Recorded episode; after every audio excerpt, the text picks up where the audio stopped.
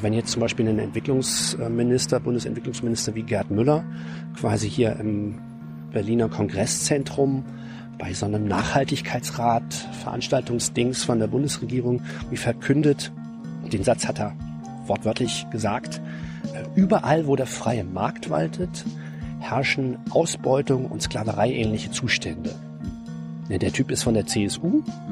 Ähm, erstmal, man erstmal verarbeiten. Und will ihn ja in den Arm nehmen. Hat er recht? Warum gründet ihr ein Zentrum für Karriereverweigerung? Wir hatten eben keine Lust mehr, das Falsche zu tun. Und außerdem ist es eine gute Behauptung. Also wir haben festgestellt, ohne Aussicht auf Besserung durch das System selbst. Das ist das Kind zum Wein gebracht. Es tut mir leid, aber das weint ja jetzt nicht wegen des Systems, sondern weil... Doch, doch, Weil es denn... Was nicht die Mutti hat ihm gesagt, der, der redet hier gerade über die Krise des Systems und hat er angefangen zu reden. So, eine neue Folge Jung Naiv. Wir sitzen in Berlin im Prenzlauer Berg und wer bist du? Anselm Lenz, ich bin Lobbyist beim Haus Bartleby, unter anderem. Du bist einer dieser bösen Lobbyisten, weil das, die Sendung heißt ja Lobbyismus für das Interessierte heute. Du bist ein böser Lobbyist. Ich bin ein windelweicher, fauler, marxistisch orientierter Lobbyist. Ähm, bisschen desorientiert auch in den Sachen Mut zur Lücke. Also eigentlich schon der pure Lobbyismus. Es geht um Interessen, die aber in dem Fall nicht nur meine sind. Das macht irgendwie Spaß. Aber mich interessiert dann schon, was es mit dem Kapitalismus auf sich hat, also dem ökonomischen System, unter dem wir gegenwärtig leben, äh, welche rechtlichen Grundlagen er hat, ähm, wo das Ganze hinführen soll. Und äh, darüber schreibe ich unter anderem auch, ja. Hm, sowas mache ich. Liebe Hörer, hier sind Thilo. Und Tyler, Jung und Naiv gibt es ja nur durch eure Unterstützung. hier gibt's keine Werbung, höchstens für uns selbst. Aber wie ihr uns unterstützen könnt, Oder sogar Produzenten werdet. erfahrt ihr in der Podcast-Beschreibung. Zum Beispiel per PayPal oder Überweisung. Und jetzt geht's weiter. Bevor wir dazu kommen, erzähl mal ganz kurz was zu deiner Person. Was hast du, also, du hast wahrscheinlich Abitur gemacht? Ja, Abitur ähm, mit Englisch und Politik als Leistungskurse. Nach dem Abitur wolltest du jetzt genau das machen, was du jetzt machst? Ich wollte immer Journalist werden, ähm, bin dann aber in so eine kleinere Theaterkarriere reingeraten. Das war sehr, eine sehr aufregende Zeit, ging jahrelang. War teils erfolgreich, teils äh, habe ich es auch schlecht gemacht, aber insgesamt ähm, habe ich mich da jahrelang sehr gern rumgetrieben, hatte auch ansatzweise was äh, mit dem Berufswunsch des Journalisten zu tun, viel mit Text zu tun hatte und das in sozusagen einer langfristigeren Form und auch der Lebendigmachung des Textes. Das führt das alles schon vielleicht ein bisschen weit. Ähm, heute arbeite ich wieder als Journalist und als Herausgeber von Büchern und als Lobbyist, wie du ganz richtig sagst. Du kannst Journalist und Lobbyist sein. Naja, das ist ja jeder in gewisser Weise und dann muss man eben darauf achten, dass wenn man dann schreibt, dass man sich ähm, dann ähm, einer gewissen, einem gewissen journalistischen Ethos unterwirft oder zumindest versucht ihm nahe zu kommen. Also, neut also all das, was du auch permanent machst, also vollkommen neutrale Fragen zu stellen und dann den Versuch zu unternehmen, äh, Leute mit sich selbst ein bisschen auch hinters Licht zu führen. Ja, mal sehen, wie das jetzt heute so wird, ja, mit dir. Und äh, nach dem Abi irgendwie äh, Zivildienst, Bundeswehr? Nach dem Abitur wollte ich tatsächlich zur See fahren, eher so aus Abenteuerlust und habe festgestellt, dass die zivile Seefahrt, ich aus Hamburg komme und dachte, ja, ich habe den Film Absolute Giganten gesehen, das ist- könnte doch eine tolle Sache sein. Ähm, jetzt mal da ähm, zumindest eine kurze Zeit mal rumzureisen, da irgendwie mitzuarbeiten. Es ging überhaupt nicht, überhaupt nicht machbar und habe mich dann bei der Bundeswehr tatsächlich informiert, wie man ähm, also etwas äh, nicht so kriegerisch dort, äh, kriegerisches dort machen könnte, zumal das ja damals auch noch eine zivile Armee war, also mit äh, Wehrpflicht und eine Parlamentsarmee, die war zwar schon nicht mehr glaubwürdig, weil 1998, äh, 99 Rot-Grün ja dann schon ähm, Auslandsangriffe, richtige, Kriegs-, also richtige Angriffskriege äh, beschlossen hatte. Trotzdem hat mich das interessiert und habe dann versucht, Marinesanitäter zu werden. Das war aber nicht von langer Dauer. Ne? Also Echt? ja. Was ist da passiert? Naja, ich habe dann das, das ist jetzt nicht so eine riesige Geschichte in meinem Leben, aber ich habe dann festgestellt ab einem gewissen Punkt, dass ich das äh, Konzept dieses Militärs dann doch nicht auf Dauer mittragen kann. Und so abenteuerlich war es dann auch nicht. Es war so eine Marinesanitäterschule auf Sylt. Das einzige Mal, dass ich auf Sylt war, ähm, wäre dann Marinesanitäter geworden und auch auf so Schiffen rumgegondelt und hätte dann selbstverständlich leider nichts anderes gemacht, als ähm, im Zweifelsfalle andere Soldaten, die irgendwie verwundet wurden in den deutschen Kriegseinsätzen, dann wieder zusammen zu, zu flicken. Das finde ich schon vertretbarer, als sozusagen jetzt total aktiv irgendwie da in die Schlacht ziehen zu wollen oder was es sonst für Motivationen geben mag. Und so weiter. Ein Grund war auch, dass ich mir dachte, naja, es kann ja nicht nur sein, dass so Leute, die nicht wissen, was sie so grundsätzlich machen wollen, oder rechte Leute oder so nach ein bisschen rechtslastigere Leute zu diesem äh, ja eigentlich zivil ähm, motivierten äh, Verteidigungselement Bundeswehr gehen wollen, sondern dass da auch nochmal andere Leute hingehen müssten. Außerdem brauchte ich Geld, komme aus einfachen Verhältnissen, dachte mir, vom Studium kann man noch was anderes machen. Also, so. Ich war sehr jung, ein bisschen naiv. Ja. Und also das Geld hätte ich definitiv gebraucht, habe mich dann aber trotzdem dann ab einem gewissen Punkt dagegen entschieden, das weiterzumachen. Also hast du den Grundwehrdienst angefangen oder nicht? Ich habe einen Zweijahresdienst angefangen, ähm, Aber dann nicht durchgezogen. dann nicht durchgezogen. Und danach? Kam das Danach- Theater. Danach habe ich in Marburg an der Lahn ähm, studiert. Hm, Also erstmal Rechtswissenschaft und dann Kulturwissenschaft und Kunstgeschichte. Und da bist du dann zum Theater gekommen. Ich bin in Marburg schon kurze Zeit zum Theater gekommen. Damals hieß das noch Hessisches Landestheater. Habe dann in Hamburg weitergemacht, am Schauspielhaus in Hamburg. Ähm, zunächst als Praktikant, Hospitant heißt das am Theater, dann als Dramaturgieassistent und zum Schluss auch als Dramaturg. Das ist interessant, das, das interessiert. Also etwas, worauf ich stolz war, ähm, oder was ich so, was so ganz gut geklappt hat, war eine Neuübersetzung und äh, Bearbeitung von einem John Steinbeck-Stück von Mäusen und Menschen, das dann auch im Münchner Theaterverlag verlegt wurde. Ansonsten haben mich immer popkulturelle Sachen interessiert, habe da auch eine kleine Reihe gemacht am Schauspielhaus Hamburg und ähm, ja, sagen wir mal, die linke Theatertradition. Also zum Beispiel mit dem Regisseur Volker Lösch sehr gern zusammengearbeitet. Ich fand es gut. Es ging, es, da war zum Beispiel eine Sache, tatsächlich würde ich das auch ein bisschen als zusätzlichen Wendepunkt nochmal äh, äh, erzählen. Eine Produktion ähm, Marasat hieß das Stück in der Kurzform von Peter Weiß, das wir produziert haben zusammen mit 40 Hartz-IV-Empfängerinnen, also Beziehern von der Mindestsicherung und die innerhalb dieses Stücks auf, dem, auf der Bühne des Theaters davon berichten, was ähm, das so bedeutet. Und das Stück als solches war ein großer Erfolg, aber was mich dann tatsächlich nochmal wirklich äh, zusätzlich bewegt hat, war, dass ich dann als Dramaturgieassistent damals immer die Nachgespräche im sogenannten Marmorsaal dieses Theaters moderieren durfte. Und da saß also nun die sehr gepflegte bürgerliche Theaterkundschaft vor diesen ähm, Hartz-IV-Bezieherinnen, die also aus ihrem Leben erzählt haben, von der Arbeit in dem Theater, die sie jetzt verrichten. Und ähm, das war 40, 50 Mal. Saßen wir dort und 80, 90 Leute haben nach der Vorstellung dann nochmal genossen, wie ähm, die Leute ihnen erzählen, wie es ihnen jetzt so geht. Denn ähm, es waren dann ja davor Hartz-IV-Empfängerinnen und danach noch Leute, die unter diesen Bedingungen leben mussten. Und da denkt man sich doch dann irgendwann, na komm, also jetzt gib dir mal einen Ruck. Da sitzt der, der Reeder, der Bankier, der Bankierssohn, die Freundin vom Bankierssohn, der Großgrundbesitzer und auch natürlich ganz ähm, sozusagen normal mit äh, normal pekuniär, geldmäßig normal ausgestattete Leute, aber doch doch viele, äh, die da in diesem Kulturpalast dann sich nochmal anhören wollten, wie das irgendjemand muss doch jetzt sich mal ein Herz fassen. Es muss ja da gar nicht systematisch begründet sein, sondern einfach so, ja Mensch, also dass diese Leute da immer so dass es denen so schlecht damit geht, da kann ich doch jetzt was machen. Und wenn es nur so ein peinlicher Gedanke ist wie, na, ich stell den jetzt ein oder die, oder ich habe jetzt hier gerade ein Fuffi zu viel in der Tasche, muss ja nicht Flaschen sammeln gehen. Ähm, also, und das, das passierte nie, nicht ein einziges Mal. Äh, und das fand ich dann schon bedrückend, desillusionierend, also und ähm, das würde ich als zusätzlichen Wendepunkt beschreiben. Zu, zumal in der Zeit also die Auswirkungen ähm, des äh, muss eigentlich sagen, Kapitalismusabsturzes nach 2007, die sogenannte Finanzkrise, ähm, immer drastischere Formen annahm und immer klarer wurde, was das eigentlich ist, was da jetzt gerade passiert. Und sozusagen diese Doppelung der Ereignisse, also die persönliche Erfahrung ähm, und sozusagen die politisch-ökonomisch-systematische Erfahrung, das Wissen darum, hat dann nochmal was verändert und auch diese kleine Karriere, das ist ja jetzt auch kein nicht so, nicht so, eine, so, eine, so eine riesen Raketenkarriere am Theater mal zu arbeiten, aber ich komme ja aus einfachen Verhältnissen, das war schon toll. Es ist schon zugeben, in so einem Kulturpalast dann auch mal was zu machen. Ähm, hat dann dazu geführt, dass ich mir gedacht habe, nö, also muss, muss ich irgendwie andere Formen finden, um weiterzuarbeiten. Ja. Konntest du dir das erklären, warum die Gewinner der Gesellschaft keine Fragen hatten, nichts gemacht haben mit den Verlierern der Gesellschaft?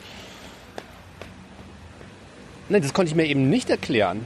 Also ich bin dann zum Schluss auch richtig ein bisschen sauer geworden und gesagt, also Sie sind jetzt auch eingeladen, ähm, was zu machen. Also lassen Sie Geld hier, suchen Sie sich jemanden aus. Ähm, So wie auf dem Sklavenmarkt. Sie- Ah, nimm, nimm, suchen Sie was auf. man kann natürlich jetzt nicht in so einer Situation, als man Theater angestellt hat, man kann natürlich nicht sagen, also niemand verlässt den Raum, bevor sie nicht ähm, everybody be cool, this is a robbery. Jetzt macht die Schatulle auf. Das äh, habe ich mich zumindest damals nicht getraut. Ähm, aber ich habe dann trotzdem irgendwie versucht, da was rauszuholen. Aber, ne, nee, man ist als Konsument da, man möchte jetzt nochmal so, man hat bezahlt, was auch immer. Nö, also grundsätzlich ist, stellt sich ja auch die, äh, im, größeren Maßstab die Frage, warum Leute das einfach nicht machen. Also zum Beispiel nicht mal investieren aus eigenem, durchaus auch aus dem eigenen Eigennutz oder also wenn so Milliarden da jetzt irgendwo rumliegen, Eigentum verpflichtet, ja, vielleicht auch einfach, weil es langweilig ist. Also macht doch was mit dem Zaster. Ja, aber ich- ich kann doch mein Geld einfach nur so arbeiten lassen. doch macht, passiert dann irgendwie was. Also ich, hier, ich verschiebe so eine Zahl, auf einmal passiert was. Muss ja einen unglaublichen Reiz haben. Ähm, scheint auch nicht mehr so attraktiv zu sein. Man ist da so zu einem Horten übergegangen. Das ist also ein innerkapitalistisches Problem äh, auch. Also ähm, hängt dann vermutlich mit der sogenannten Nullzinspolitik zusammen oder der Niedrigzinspolitik. Es ist halt eben wenig Interest rauszuholen. Es ist wenig, es ist wenig gewinnversprechend. Trotzdem ist ja die Macht sozusagen der Zahl ähm, nach wie vor vorhanden und man kann damit real in der Welt irgendwas in Gang setzen. Auf einmal fangen Leute an, irgendwas zu machen, nur weil ich hier irgendwie den ähm, also ein paar Zahlen von Konto zu Konto verschiebe. Das müsste doch auch eine Faszination für sich sein. Ähm, oder auch äh, das Gefühl, ja, äh, das ist vielleicht ein bisschen heldenhaft. In so, einem, in so einer Theatersituation ist doch toll. Ich bin diejenige, die aufsteht und ähm, hier ein verlockendes Angebot macht. Ich habe ein Herz. Ja. Auch das scheint also ähm, nicht mehr sehr, weit verbreitet zu sein. Ähm, das ist moralisch beklagenswert, aber systematisch sehr leicht nachvollziehbar. Hast du schon mal Hartz IV empfangen? Nein, glücklicherweise nicht. Ich habe mich darum immer vorbeigemogelt, obwohl es Situationen gab, in denen ich es äh, sicher hätte beantragen können. Ja. Es gab demgegenüber auch Situationen, äh, in denen ich jetzt so schlecht nicht verdient habe, zumindest äh, für meine Bedürfnisse so schlecht nicht verdient habe. Ja, aber da habe ich mich auch ähm, mit der Hilfe von Freunden und so immer dran vorbeigemogelt, weil ich das ist aber das kann ich nicht empfehlen, das zu machen. Ne? Ähm, kann ich überhaupt nicht empfehlen, das nicht zu machen. Also das ist ein Recht und das ist auch nicht viel, was man da bekommt. Ich selber hatte da, ähm, würde ich als Macke auch bezeichnen. Ich möchte, ich da auch wirklich, also ich möchte da nicht hin in diese Anstalt. Jetzt hast du schon öfter mal das Wort Kapitalismus im Mund genommen. Hört es sich ein bisschen negativ konnotiert an. Ich meine, wir sind hier Fans des Kapitalismus. Ja, sicher. Ja, also ohne, ohne den Kapitalismus gäbe es das hier alles gar nicht. Wir hätten diese Kameras, wir hätten diese Kameras nicht, dieses Mikro, Ja. diese Klamotten und so weiter. Was hast du denn? Das ist toll, der Kapitalismus. Ja, das ist eben überhaupt nicht toll. Und es mag mal eine Zeit gegeben haben, in der der vielleicht sogar ganz gut funktioniert hat, zumindest in diesen Breiten. Ähm, und in dem es vielleicht auch die Hoffnung gab, dass ähm, so eine moderate Form von Kapitalismus ein Weltmodell darstellen könnte, denn irgendwoher muss der Mensch offensichtlich seine Motivation beziehen, um tätig zu werden. Für viele, viele Leute ist das eben sozusagen der Profit. Das ist, äh, das schien denkbar, hat aber doch arge Risse bekommen, pardon, dann spätestens ab Ende der 70er Jahre. Ähm, würde ich jetzt einfach mal das Jahr 1977 nennen, in der ja auch die No-Future-Bewegung des Punk aufga- aufkam. Es gibt keine Zukunft mehr. Offenbar scheint es dann auf Dauer doch nicht so, so gut zu, zu funktionieren, so zu wirtschaften, wie es eine Zeit, also in den, die Franzosen nennen das die Trente Glorieuses, die drei glorreichen Jahrzehnte nach dem Zweiten Weltkrieg, in, den, in denen es wohl für alle Möglichkeiten gab und sozusagen also ähm, der freie Markt also nicht nur eine Illusion war, sondern tatsächlich jemand machen konnte, was er wollte und mit etwas Fortune, mit etwas Glück dann tatsächlich auch einen unternehmerischen Erfolg erzielen konnte. Würdest du jetzt heute versuchen, beispielsweise Milch zu produzieren, also Milchbauer zu werden und würdest dich da auch reinfuchsen, wie man das so macht, könntest du es nicht tun. Diese Konkurrenz ist vollkommen unüberwindlich. Das betrifft Nun würde man sagen, ja gut, die Milchwirtschaft, das ist irgendwie schon so traditionell und das sind so riesige Konzerne, die das machen mm, und so erfahrene äh, Großbetriebe. Klar komme ich da nicht mehr rein. Äh, was das jetzt ersetzen soll, diese Idee des unternehmerischen Aufstiegs, ist der Startup-Kult. Es ja auch einige Veröffentlichungen jetzt schon dazu, dass auch das nicht wirklich funktioniert. Also wenn man sich hier so umguckt, ähm, ein paar scheinen damit irgendwie so über die Runden zu kommen, ein paar sind vielleicht schon weggekauft in Silicon Valley. Ähm, die meisten sind Aufstocker. Hm. Ja, also versuch deinen Internetshop aufzumachen, also viel, toi, toi, toi. Ähm, da hilft also jetzt auch nicht die, äh, die, die irgendwie das, dieses Großprojekt der Datenleitung und so weiter, was dann jetzt im Moment die SPD so beschwört. Man muss jetzt überall so Datenleitungen hinbauen. Äh, Wenn es schnell geht, geht's halt schneller und dann wird's schon rocken. Ähm, sondern auch da ist der Markt eben weitgehend dicht. Das heißt, die Aussicht mit einem Startup ähm, ist dann eben jene, das Startup dann irgendwann dann doch ans Kapital, also an das Geld alter Männer zu verkaufen und in den großen Konzern einzugliedern. Übrigens, eins aufmachen kann man ja auch erst mit dem Geld alter Männer. Und ähm, insofern tut's mir leid, wenn ich da die Illusion so ein bisschen zerstören muss. Es deckt sich sozusagen, wenn man der Wissenschaft folgen will, ein bisschen mit der Forschung, mit den Forschungsergebnissen des französischen Ökonomen Thomas Piketty, die wir alle kennen. Die Analysen sind da sehr interessant, seine Schlussfolgerung nicht so aber auch nicht verkehrt, nicht grundlegend verkehrt zumindest, ähm, und auch mit der eigenen Erfahrung. Also wenn man einfach dann mal fragt, das mache ich inzwischen, noch Freunde und so, fragen, na, wie läuft's denn jetzt? Und na, also, ja. klingt das alles ganz toll, aber wenn man dann weiterfragt, ist es eigentlich gar nicht so toll. Hm. Kommst du denn ökonomisch gut klar? Also, wie sieht's geldmäßig so aus mit dem? Das entscheiden die Zuschauer. Also ihr die überweisen dann was. Eure finanzielle Unterstützung macht das hier nur möglich.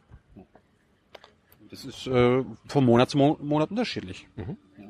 Noch kommen wir über die Runden, ja. Aber hast du schon mal Hartz IV bezogen? Ja. Wie war das? Kurz, aber in Ordnung. Man ist respektvoll mit dir umgegangen. Äh, das würde ich jetzt nicht sagen, aber es war, ich wusste, es ist nur zwei Monate äh, von Studium bis zum Übergang, aber ich wollte es mal ausprobieren, ja. Ich wollte mal sehen, was ich da alles einreichen muss und so. Mhm. Ich, genauso wie bei der Bundeswehr. Ich bin zur Bundeswehr gegangen, um zu sehen, wie das bei der Bundeswehr ist. Hast du auch gemacht? Ja, ja. Und wie war's? Schrecklich. aber, aber, aber, jetzt weiß ich, dass es schrecklich ist. Dass man da nicht hingehen sollte, ja. Ja, genau. Ja. Mhm. Ich meine, ich, ich habe ich hab sogar, ich hab sogar bei über einer Handvoll Startups gearbeitet. Und die waren, mh, ich glaube, fast alle wurden gegründet, äh, basierend auf einem amerikanischen Modell, was quasi drei, vier Monate oder fünf Monate vorher gestartet war. Und es war eine Art Copycat, sagt man neudeutsch. Und äh, die Gründer haben das eigentlich nur gegründet, um quasi, wenn das amerikanische Unternehmen auf den europäischen Markt stößt, auf den deutschen Markt stößt, dass die entweder gezwungen werden, das nicht zu tun, oder ähm, Beispiel StudiVZ, dass Facebook kommt und sagt, ah, schöne Seite, die ihr habt, können wir das alles haben? Und das dann aufgekauft werden. Und äh, die einzigen, die es nicht geschafft haben, weil sie zu, die Hybris war zu groß, war StudiVZ. Die haben ein 2 Milliarden Angebot ausgeschlagen und haben sich am Ende für einen Euro verkaufen lassen, aber ansonsten die anderen Daily Deal und den ganzen Kram, die wurden für teuer Geld verkauft. Das hat, ich, ich wollte auch ein Startup gründen. Bin da Berlin gegangen, wollte ein Startup gründen, dann habe ich irgendwann gemerkt, ach, die sind ja hier alles nur Copycats. Das wollte ich halt nicht. Hm? Ja, so kann es auch laufen. Und ja. also das beschreibt ähm, eigentlich en Detail und viel besser, was ich jetzt meinte. Ach so. Ja, genau. Also ähm, es ist sehr schwierig, da in den Markt vorzudringen und die Illusion ist aber noch gegeben, wie so ein Lottogewinn, ja, so ein Start-up und dann geht das durch die Decke und natürlich, also auch wenn es nur halb so gut wird wie bei Facebook, dann ist es ja total toll. Ähm, oder so ein Zehntel oder so ein Zwanzigstel. Mhm. Und das ähm, hängt da wie so eine Karotte vor der Nase vieler Leute und der laufen sie nach und es ähm, wird dann nichts. Also toi toi toi. Aber vielleicht gibt's ja mit dieser wirklich faszinierenden und großartigen Technik des Internets äh, auch noch andere Sachen zu machen als profitorientierte Unternehmen. Oder zumindest auf den unmittelbar bestialisch großartigen Erfolg abzuzielen, sondern vielleicht kann man ja auch noch diese äh, wirklich feine Technologie für was anderes verwenden. Hm? Also wie die Raumfahrt oder so. Raumfahrt ist doch total toll. Ein Träumer. Die Raumfahrt ist super und äh, Satelliten und so, das ist bestimmt alles ähm, verkehrt, aber man kann auch miese Sachen damit machen und leider mhm. mindestens die Hälfte der Raumfahrt, wahrscheinlich mehr, irgendwie für richtig richtige Kackziele. Ja. Wann leben wir eigentlich in Deutschland in einer sozialen Marktwirtschaft? Das höre ich ständig. Habe ich auch in der Schule gelernt. Äh, nee, wir leben weder im Sozialismus noch in einer Marktwirtschaft. Ah. Also tut mir leid, das ist eine schlechte Nachricht. Und das klingt ja auch so toll, soziale Marktwirtschaft. Ähm, es ist halt insofern keine Marktwirtschaft, als dass der Markt ja nicht zugänglich ist. Das haben wir jetzt so an zwei Beispielen mal versucht, so ein bisschen anzureißen. Und sozial, als sozial würde ich sie nicht, würde ich es nicht grundlegend beschreiben, denn der, zu, zu, zu, also zum ersten ist der theoretische Kern überhaupt nicht erfüllt, was ähm, eine wirklich soziale Wirtschaft ausmachen würde. Und ähm, kann man jetzt so sagen. Ähm, aber grundlegend würde ich jetzt erstmal sagen, ähm, was steht dir denn wirklich zu? Also jetzt läufst du hier so rum und wenn, ähm, wenn wir jetzt sozusagen diese rechtlichen Vorgaben nicht hätten und diese politischen Vorgaben und ökonomischen Realitäten und Machtverhältnisse, unter denen wir leben, wie würde es dir denn dann so gehen? Also wenn wir uns jetzt verabreden müssten. So anarchistischen Gedanken kann man gerne mal nachgehen. Und dann ist das für ganz viele Leute so, dass das viel weniger Drangsal für die wäre. Ähm, denn Leute produzieren ja, Menschen machen Sachen. Das ist eine gute Nachricht. Äh, und äh, dann haben sie verschiedene Möglichkeiten, sich ähm, in der Produktion von Dingen oder Gedanken oder Sendungen in irgendeiner Form zu verabreden. Und ähm, das kann man ja unter einem Gleichheitsgrundsatz dann auch mal anschauen und sich dann überlegen, ob man sich denn hier eigentlich gerade so gut aufgehoben fühlt und der Ansicht ist, dass dieses Kriterium irgendwie erfüllt ist. Oder ist es dem gegenüber so, dass man irgendwie auf diesem Ding, was wir so Markt nennen, und der uns so von Geisterhand, irgendwie die unsichtbare Hand des Marktes uns irgendwie toll lenkt, also uns koordiniert in, den, in unseren Tätigkeiten. Ähm, und da würde ich jetzt zumindest begründetermaßen zur Ansicht gelangen, dass er das nicht gut tut. Macht das falsch und produziert dem gegenüber, also produziert viel mehr so Karrieretypen. Es muss nicht unbedingt schlecht sein, immer eine Karriere zu machen, aber es gibt eben verschiedene Auffassungen. Und meine wäre eben, es passiert viel zu oft, dass Leute einfach Sachen machen, von denen sie wissen, dass sie falsch sind. Und dann aber eben sagen, na, aber der Markt will es ja so. Also irgendwie scheint diese unsichtbare Hand des Marktes, Smith, Adam Smith ist der Theoretiker dazu, ähm, tatsächlich irgendwie am Wirken zu sein, aber eher an den Leuten selbst. Ja, wo muss ich mich jetzt verkaufen? Wo muss ich meine Arbeitskraft anbieten, um ja gut durchzukommen? Das nennen wir dann Markt. Aber so ist es gar nicht über den Markt gesteuert, sondern vom Kapital. Und das sind nicht einzelne Leute und schon keine einzelne Menschengruppe, die, für, die dafür zu verdammen wäre ähm, als singuläre Gruppe, sondern das ist eben ein ökonomisches System, das derzeit legal ist. Die Gesetze ermöglichen das. Du sagst gerade unsichtbare Hand. Adam Smith erinnert mich so ein bisschen an Religion. Ja? Also das Christentum hat ja auch Gott und der ist auch unsichtbar im Himmel und ist ja trotzdem irgendwie in, all, in allen uns drin. Und mh, Kapitalismus, in der Marktwirtschaft ist es die unsichtbare Hand. Ich frage mich, ich habe nur nicht verstanden, wessen Hand das ist. Ist ein bisschen, hat ein bisschen was mit Religion zu tun. Ja, also Angebot und Nachfrage. Nur auf welchen Grundlagen passiert denn das Angebot und auf welchen Grundlagen passiert die Nachfrage? Und tatsächlich, ähm, wenn man der Sache mal nachgeht, muss man aufpassen, nicht verrückt zu werden. Und leider werden viele Leute verrückt, wenn sie dem theoretisch nachgehen, ähm, weil es nicht, weil es so fürchterlich kompliziert ist, sondern vielleicht, weil wir den Kapitalismus noch nicht komplett durchdrungen haben, warum wir so wirtschaften und was er für Charaktere produziert und was er in uns auch veranstaltet. Ähm, sehr interessant ist, sich da mit Walter Benjamin zu befassen. Das ist, glaube ich, ein dreieinhalb Seiten langer Text. Ähm, Kapitalismus als Religion. Das greift also deinen Gedanken auf ähm, und versucht, das weiterzudenken. Ist äh, schon 80 Jahre alter Text, glaube ich. Ähm, ist aber heute gilt auch weithin bei klügeren Leuten als mir als sehr aktuell wirklich sehr interessanter Text. Und der ist auch sehr lesbar und ist im Internet frei. Walter Benjamin, Verlinken wir mal. Suche ich raus, verlinken wir unter dieses Video. cool. Äh, wenn wir keine soziale Marktwirtschaft haben, wie kann man denn unser System nennen? Ja, ich würde sagen, dann ist Kapitalismus schon kein schlechter Begriff dafür. Hm. Man kann es auch Freiheit und Demokratie nennen. Was glaubst du?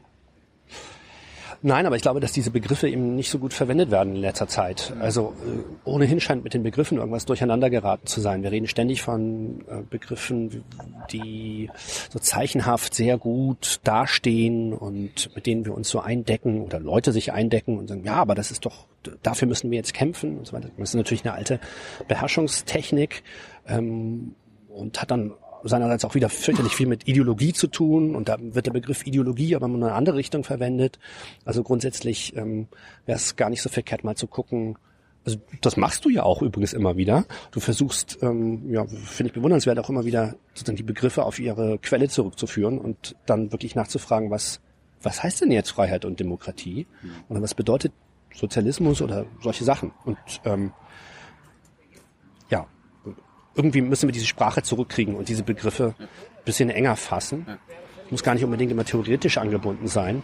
Auch wenn jetzt zum Beispiel ein Entwicklungsminister, Bundesentwicklungsminister wie Gerd Müller quasi hier im Berliner Kongresszentrum bei so einem Nachhaltigkeitsrat, Veranstaltungsdings von der Bundesregierung, wie verkündet, den Satz hat er wortwörtlich gesagt, äh, überall, wo der freie Markt waltet, herrschen Ausbeutung und Sklaverei ähnliche Zustände.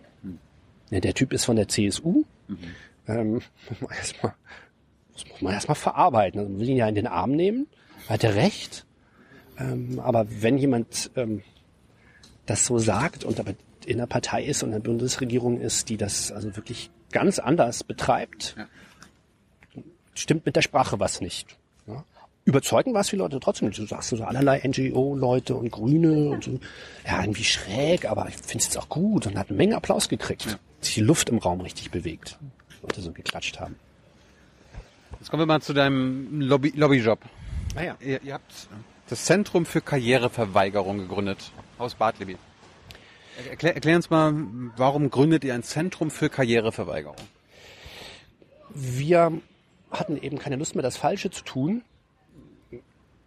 Und außerdem ist es eine gute Behauptung.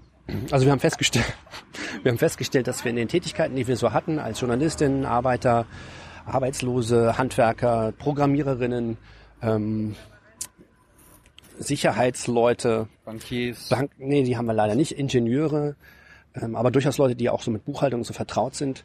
Ähm, und auch Fließbandarbeiter haben wir dann und äh, Ikea, Möbelhändler, also, also wirklich eine Vielzahl von Leuten, die da zusammenkamen, ähm, dann irgendwie versucht, ähm, uns zu vergeschwistern und eine Verschwörung dergleichen zu gründen. Verschwörung? Mhm. Es war auch ein Begriff, der damals sehr in Mode war. Also irgendwie war alles Verschwörung und so und ähm, das ist immer noch heute. Ja, ja, ja. Und also die Conjuration des Égaux kommt ja von François Noël Babeuf, also einem ähm, französischen Sozialisten, der vorher eigentlich Kellner war. So, also es hat irgendwie Spaß gemacht, damit zu spielen und wir sind dann aber auch recht ernsthaft der Sache nachgegangen, haben einige Bücher veröffentlicht und als, uns als parallel dazu als Lobbyistinnen betätigt. Habt ihr Zugang zum Bundestag? Das hat ja eigentlich nahezu jeder, darf zuhören. Darf ja. da so hingehen hat ja Roger Willemsen ein sehr schönes Buch darüber geschrieben, mhm. bevor er leider abgetreten ist. Irgendwie, wo die Besten sterben jung, ist ein total doofer Satz, aber der, ich hätte Willemsen und auch so Leute wie Schlingensief und so gerne noch ein bisschen länger erlebt. Mhm. Ja, also sehr gutes Buch. Ähm, es muss immer wieder vollkommen unerträglich sein. Es scheint aber immer mehr aufzufallen. Also auch dank solcher Sendungen wie deiner ähm, scheint der Sprech, das, was gesagt wird im Bundestag, etwas besser zu werden. Die Politik wird aber noch nicht besser. Also sozusagen, jetzt wird das Ganze direkter und unterhaltsamer. Konflikte werden wieder aus, ausgetragen, etwas mehr zumindest. Ähm, vor war ja so der Versuch, irgendwie alles mit Konsens zuzuscheißen. Ähm, das scheint jetzt nicht mehr so der Fall zu sein. So richtig kracht's noch nicht. Das, dafür scheint weiterhin die Straße zuständig zu sein. Und beim Hamburger G20-Gipfel werden wir ja auch sehen, wie viele wir sind, wer immer wir sein mag. Also ich habe da jetzt auch nicht äh, größte Hoffnungen, aber zumindest ist es ja so, dass wirklich Leute begründetermaßen ähm, mit einigen grundlegenden Dingen ähm, des Gemeinwesens äh, und der Vergemeinschaftungsform der Ökonomie nicht zufrieden sind. Das wird du, formuliert. Du bist bei der G20 äh, für die G20 protestieren und also als Gegendemonstrant auftreten gegen diese linksextremen Autonomen? Habe ich das richtig verstanden? Nein, nein, nein. Also es sind ja, das sind sehr viele Leute ähm, und Organisationen, die dort gegen G20 äh, demonstrieren. Und zwar nicht gegen alle G20, sondern gegen die G20 als Treffen der mächtigsten Staatschefs äh, und einiger anderer äh, ausgewählter Regierungsvertreter. Ähm, und ähm, ich werde mich natürlich nicht als Demonstrant gegen ähm, die Gegendemonstranten einreihen. Ich weiß auch nicht, ob es sowas wirklich gibt. Also außer Andy Grote, dem Hamburger Innensenator, dürfte da niemand das Festival der Demokratie vermuten ja. hinter diesem Gipfel und sagen, ist doch toll. Ja. Treffen sich da, schnacken mal drüber, machen dann alles gut, sondern ganz im Gegenteil ähm, sind das ähm, unangenehme Strukturen, die dort dann fortwirken und letztlich geht es letztlich geht es ja darum, die Welt mehr oder weniger ähm, unter sich und den eigenen Konzernen in irgendeiner Form aufzuteilen. Das macht die Bundesregierung im Moment ganz hervorragend, ist also sozusagen, wird seinerseits äh, immer stärker imperialistisch tätig, betätigt sich also in Griechenland. Böses, böses Wort. Ja, ich finde, man kann es mal wieder aufwärmen, weil ähm, nichts anderes ist das, was die Bundesregierung derzeit mit Griechenland macht. Imperialismus. Ja, das, das musst, du, musst du mal erklären. Das, das bekannteste Beispiel, das bedeutet letztlich, dass sich eine äh, überlegene Nation ähm, in einem anderen Land sehr schlecht benimmt. Es kann direkt kriegerisch sein, es kann aber auch durch extreme ökonomische Einflussnahme und Überwältigung sein. Und also das beste Beispiel, das ist auch wirklich sehr bekannt, ist, ist also die Übernahme der profitablen griechischen Flughäfen durch deutsche Konzerne wie Fraport, die dann dort also dann den Gewinn abschöpfen, die alten Verträge aber sozusagen nicht weiter erhalten, sondern ähm, mit Billiglöhnern weitermachen. Und ähm, das Ganze ist überhaupt nicht zum Vorteil der Griechinnen. Das haben die Griechen doch alle selbst beschlossen. Also ich weiß gar nicht, da, hat, da ist weder Schäuble noch Frau Merkel ins Parlament gegangen und hat gesagt, ihr müsst das jetzt beschließen. Das haben die alles freiwillig gemacht. Also ich finde das jetzt hier sehr befremdlich, was du hier sagst. Ja, da setze ich mal einen Link auf deine Unterhaltung mit Yanis Varoufakis. Das erinnere ich mich nicht mehr. Das ist der äh, damalige griechische Finanzminister der, der, der damaligen neuen griechischen Linksregierung, äh, aus der er dann freiwillig ausgeschieden ist, weil er, Entschuldigung, gemerkt hat, pardon, weil er dann gemerkt hat, ähm, dass der Schäuble so sabbat. Nee, Entschuldigung, das ist ein total dummer Scherz, bitte, pardon. Ähm, das war jetzt so mein eigener Fauxpas, über den ich jetzt kurz wegkommen musste. Also, dass der Varoufakis ähm, er hat sich da redlich bemüht, also das zumindest mal sichtbar zu machen, wie diese Struktur funktioniert. Im Wesentlichen angetrieben durch den Bundesfinanzminister Wolfgang Schäuble, gestützt damals durch den Internationalen Währungsfonds IWF, äh, Christine Lagarde, und den niederländischen Sozialdemokraten Jérôme Dijsselbloem. Schöner Name, ein Riesenarschloch, ähm, alle zusammen, ähm, die da sozusagen jetzt ähm, freudvoll weiter dabei sind, den griechischen Staat auseinanderzunehmen. Und, ja, aber das, das machen wir doch nur im Namen der Wettbewerbsfähigkeit. Ich weiß nicht, bist du jetzt gegen wettbewerbsfähige Staaten? In, in gewisser Weise ja, weil auch da die Sprache entstellt wird. Ähm, Wettbewerbsfähigkeit, was ist denn das jetzt genau, wenn man ganze Staaten und Menschengruppen ähm, wettbewerbsfähig machen will? Also sozusagen, jetzt könnte ich sagen, ja, dein Betrieb ist irgendwie nicht wettbewerbsfähig genug, wickeln wir jetzt direkt ab, übernehme ich. Das sind aber sozusagen mikroökonomische ähm, Tendenzen, also wie sie bei deinem Interview-Startup zum Beispiel dann greifen könnten und da ähm, sozusagen auch natürliche Effekte sind, dieser Art zu produzieren. So musst irgendwie dich über Wasser halten können oder Profite machen, um das weiterhin ökonomisch ähm, als und hauptberuflich machen zu können. Bei Staaten fällt es sich natürlich ein bisschen anders. Es ist eine makroökonomische Ebene, kann man nicht einfach sozusagen ganze Staaten übernehmen, aber das ist die imperialistische Tendenz, grundsätzlich den Machtbereich, den eigenen Machtbereich, also den Machtbereich der eigenen Konzerne, der eigenen Kapitalisten äh, der eigenen Regierungskompetenzen, der eigenen, des eigenen Militärs im schlimmsten Fall auszudehnen. Und das geschieht dort und der Kollege Guillaume Paoli nennt das sozusagen die, das Zentrum des Übels im Moment Berlin. Und da meint er ganz konkret die Regierungsinsel. Es gibt auch Menschen, die Herrn Schäuble als gefährlichsten Mann Europas bezeichnen. Würdest du das auch tun? Ja, aber das finde ich nicht so eine tolle Idee, das zu machen. Das wurde mal ähm, Oscar Lafontaine gegenüber geäußert von der britischen Presse. Economist, ja. Äh, genau, und das war so Ende der 90er und wurde dann damit auch quasi äh, als Gegner der neoliberalen Ideologie ähm, dann auch aus der Regierung rausgehalten. Schäuble ja auch. wollte ja auch nicht wirklich äh, Jugoslawien überfallen, das fand er irgendwie auch nicht so super. Ähm, bin übrigens jetzt kein totaler Lafontaine-Fan, aber es ist zumindest also jetzt wirklich sehr interessant, wie radikal diese Tendenzen äh, der neoliberalen Revolution, muss man eigentlich sagen, durchgesetzt wurden. So, der neue Hoffnungsträger in Frankreich ist letztlich nichts anderes als der Schröder äh, der BRD. Ähm, Aber wir werden sehen. Letztlich ist das sozusagen der, der jetzt in einer breiten Koalition in Frankreich die sozialen Errungenschaften platt machen soll oder zumindest so weit reduzieren soll, damit die französische Nation und deren Konzerne wieder wettbewerbsfähig gemacht werden. Und dass wir, dass auch ich jetzt in diesem Moment alleine diese, diese, diesen ideologischen Sprech übernehmen, der Wettbewerbsfähigkeit, zeigt, wie tief die, die, das neoliberale Denken in uns eingedrungen ist. Das ist total da. Wir haben es immer noch, also sind gerade dabei, das zu erfassen, was das mit uns gemacht hat in den letzten drei, vier Jahrzehnten. Dass Menschen, die Menschheit verändert hat, das Denken verändert hat, inwieweit das in uns und unser alltägliches Leben ein, Einzug genommen hat. Ja, denn letztlich ist es natürlich nicht so, dass Frankreich wettbewerbsfähiger gemacht wird, würde, sondern äh, am Ende wird, werden einfach nur die armen Leute in Frankreich, die Lohnabhängigen, die Leute, die sozusagen nicht von eigenen, eigenen äh, Besitztümern äh, leben können, weil sie zum Beispiel die eine Wohnung vermieten und du überweist immer fleißig das Geld dahin, dass du irgendwie durch deine Zuschauerinnen irgendwie erwirtschaftest, ähm, weil die das toll finden, was du machen und dann überweist es dann irgendwie weiter, damit du in deiner Wohnung bleiben darfst. Ähm, die, die werden weiterhin, die werden platt gemacht, die müssen jetzt sozusagen mehr leisten, die müssen mehr abgeben, die müssen mehr abdrücken, die müssen sich, äh, die, die, die ja, die werden dann entmachtet, soziale Errungenschaften werden zurückgefahren. Ja, aber das war doch ist doch eigentlich ein Erfolgsmodell. Wenn du sagst, ja, ich meine, ich bin überrascht, dass du jetzt nicht verliebt bist in Emmanuel, aber wenn da jetzt der, Deut der französische Schröder wird, ja. äh, Deutschland war doch die, die, äh, der letzte, der, der kranke Mann Europas. Wir sind jetzt der gesunde Mann Europas. Wie kannst du das denn den Franzosen jetzt nicht gönnen? Warum machst du jetzt Emmanuel gleich wieder schlecht? Weil das alles vorne und hinten nicht stimmt. Wir, wir, wer immer das sein mag, aber die, die Bundesrepublik ist auch nicht der gesunde Mann Europas, sondern seinerseits weiterhin krank. Das ist halt ein Begriff von Gesundheit, der da postuliert wird. Der wird einfach so hingestellt. Ja, gesund ist, wenn die ähm, Lohnabhängigen möglichst wenig kriegen, möglichst wenig Sicherheiten haben, ähm, schon gar nie in den Status gelangen können, selber mal Besitzende zu sein oder nur sehr kleinem Umfang. Das sind dann sozusagen die Erfolgreichen, das ist die Klasse der Bürgerlichen. Mhm. So, ja, sozusagen das erhält dann auch das System. Das wird dann die die angesteuerte Mitte, die sollen dann auch wählen mhm. und das ganze äh, System erhalten.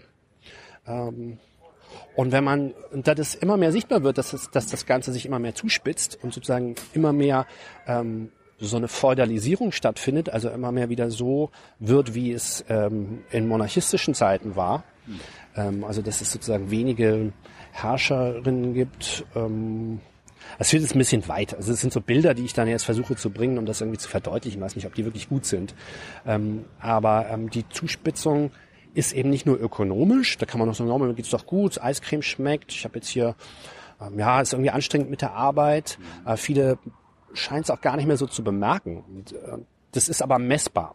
Also wie, wie sozusagen diejenigen, die vorher schon nichts anderes hatten als ihre Arbeitskraft, um sie zu verkaufen, jetzt immer weniger bekommen, immer länger Praktika machen müssen, ähm, immer kürzere Vertragslaufzeiten bekommen und einfach auch real weniger davon kaufen können. Und sagen, ja, ich will ja gar nicht so viel und Jobs sind sie auch irgendwie nett und es gibt so eine Entspannungszone und ergonomische Sitzmöbel und es ist jetzt auch irgendwie cool, arbeiten zu dürfen. Das muss auch so ein Trick. Also es, es, also man muss ja überhaupt froh sein, Arbeit zu haben und solche Sachen. Also äh, wenn man schon ideologisch denkt, könnte man sagen, man, man kann wirklich froh sein, wenn man die erste Milliarde hat und andere dann für eine arbeiten und den Profit erwirtschaften und man selber sozusagen ähm, da andere am Nasenring durch die Manege führen kann und sagen kann, toll, wie du arbeitest oder ähm, auch Hire and Fire betreiben kann. Ja.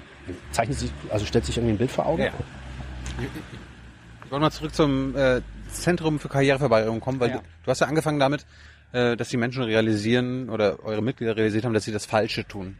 Jetzt haben wir jetzt viele Zuschauer, die wahrscheinlich nicht ähm, Teil eures Projekts sind. Wo erkennen denn unsere Zuschauer, die jungen Menschen, dass sie eventuell sich für das Falsche entschieden haben, das Falsche machen wollen oder das Falsche tun? Das ist eine gute Frage und man kann es nicht so verallgemeinern. Also man kann nicht jedem einzelnen Menschen sagen, ähm, dass es per se falsch ist, was er oder sie täte. Grundsätzlich ergibt es aber Sinn, mit anderen zu sprechen darüber, was man verdient, welche Vertragslaufzeiten man hat, wie man im Betrieb behandelt wird, ähm, ob man überhaupt irgendwo Arbeit bekommt, sich Gedanken zu machen über das ökonomische System, zumindest wie man es wahrnimmt, sich äh, nachzufragen, für wen genau arbeite ich hier eigentlich, wenn ich zur Arbeit gehe, was genau kommt denn dabei raus? Ähm, und selbstverständlich auch solche Erwägungen wie, macht ihm das Spaß? So, ähm, das ist auch nicht zu vernachlässigen. Ich will jetzt nicht mit der totalen Moralkeule da ankommen, sondern eher dazu einladen, aufrufen, was auch immer, dass man wirklich diese, diese Fragen dann stellt. Also versucht mal nachzuvollziehen, was im eigenen Betrieb oder in dem Betrieb, in dem man sich irgendwie bewerben muss, weil man drangsaliert wird, sich irgendwie ständig irgendwo bewerben zu müssen oder so, was denn da eigentlich genau hergestellt wird. Denn wir produzieren. Das scheint ja vielen auch dann nicht mehr so aufzufallen, dass sie dann tatsächlich in der Ökonomie leben und nicht irgendwie in so einem Wunderland und einer irgendwie seltsamen, schönen, abenteuerlichen Dschungelwelt, sondern dass das Ganze auch Zusammenhänge hat. Ja, und dass es sowas wie ein ökonomisches System tatsächlich gibt. Aber immerhin haben wir immer nur das Beste in Europa, oder? Kann man das so sagen? Geht's, Wir geht's, haben- geht's uns hier Ja, wenigstens verstehe. noch besser als den Rest? Können wir nicht darauf stolz sein? Naja, es gibt dieses Wir und dieses Uns eben einfach gar nicht. Also insgesamt ist Europa, vor allen Dingen West- und Mitteleuropa, ein sehr entwickelter Kontinent, wenn man das überhaupt so nennen will, aber trotzdem gibt es ja die einzelnen Menschen noch. Also Europa, die EU ist nicht Europa und Europa ist auch nicht gleich Frieden. Ähm, also all diese Gleichsetzungen muss man irgendwie mal überwinden und wirklich mal genau nachschauen, ähm, wer denn jetzt, äh, wer denn jetzt wie gestellt ist in der Gesellschaft. Und da kann man ja nur feststellen, dass einige eben äh, nicht die freie Wahl haben und andere die totale freie Wahl. Und das kann nicht, das kann nicht richtig sein. Da kommen wir mal so zu letzten Schlüssen. Ähm, am Ende geht es natürlich schon um Gerechtigkeit. Und die, Sozia die, die, die sozialen Fortschritte, die wir haben, es gibt ja ein paar Errungenschaften, die da, die sind auch wirklich nicht verkehrt und sind ganz toll. Also Universitäten, die einigermaßen frei zugänglich sind, Schulen, die äh, aus Gemeinschaftskassen finanziert werden, wo man so einfach hingehen kann, das ist auch alles toll. Ein Krankenversicherungssystem, das einigermaßen gut zugänglich ist. Gibt aber auch immer mal Leute, die da nicht, die, die, die nicht in den Genuss einer, ähm, also ihres Grundrechts auf medizinische Versorgung gelangen. Ähm, die gibt es schon und die wurden meines Erachtens im Fahrwasser der Sowjetunion ausgehandelt. Und also in gewisser Weise in den äh, Errungenschaften, die wir in der westlichen Welt haben, ähm, spiegelt sich in gewisser Weise immer noch das Feuer der Oktoberrevolution, die wir ja im Jahr 2017 ähm, zum hundertsten Mal feiern dürfen. Nun ist nicht alles toll, was nach der Oktoberrevolution in Russland und der Sowjetunion passiert ist. Das sei damit nicht gesagt. Aber es war eben sozusagen der erste Versuch tatsächlich, die Ökonomie ähm, nicht mehr als getrennten Bereich zu betrachten, sondern von den Leuten selbst gemachte, gemachter Umgang mit der Welt. Also die Leute selbst, alle, ähm, es wurde dann genannt Diktatur des Proletariats, aber letztlich sind sozusagen alle damit gemeint, die Leute, die tatsächlich produzieren, die tatsächlich herstellen, die an den Maschinen stehen, die das Mikrofon festhalten und so weiter. Also all diese Leute, die als Lohnabhängige unterwegs waren, entscheiden selbst in einem, zumindest in der Theorie, demokratischen Verfahren, wie sie Ökonomie betreiben wollen, was sie produzieren wollen und wie sie das einrichten und wie sie sozusagen die Gewinne, die hergestellten Sachen untereinander aufteilen wollen und definieren auch gesellschaftliche Ziele dafür. Was wollen wir machen? Ähm, und das muss sozusagen, so, da gibt es dann verschiedene Auffassungen darüber, wie man das durchführt, aber das ist sozusagen ein Feuer in, in, in, in, sozusagen innerhalb dieses ähm, Vorgangs der totalen Übernahme der Ökonomie durch die Leute wurden unglaubliche soziale Fortschritte erzielt. Also all die genannten Sachen, medizinische Versorgung, Bildung, Entwicklungsfortschritte, Infrastruktur, Familienhilfe und so weiter und so weiter wurden verwirklicht.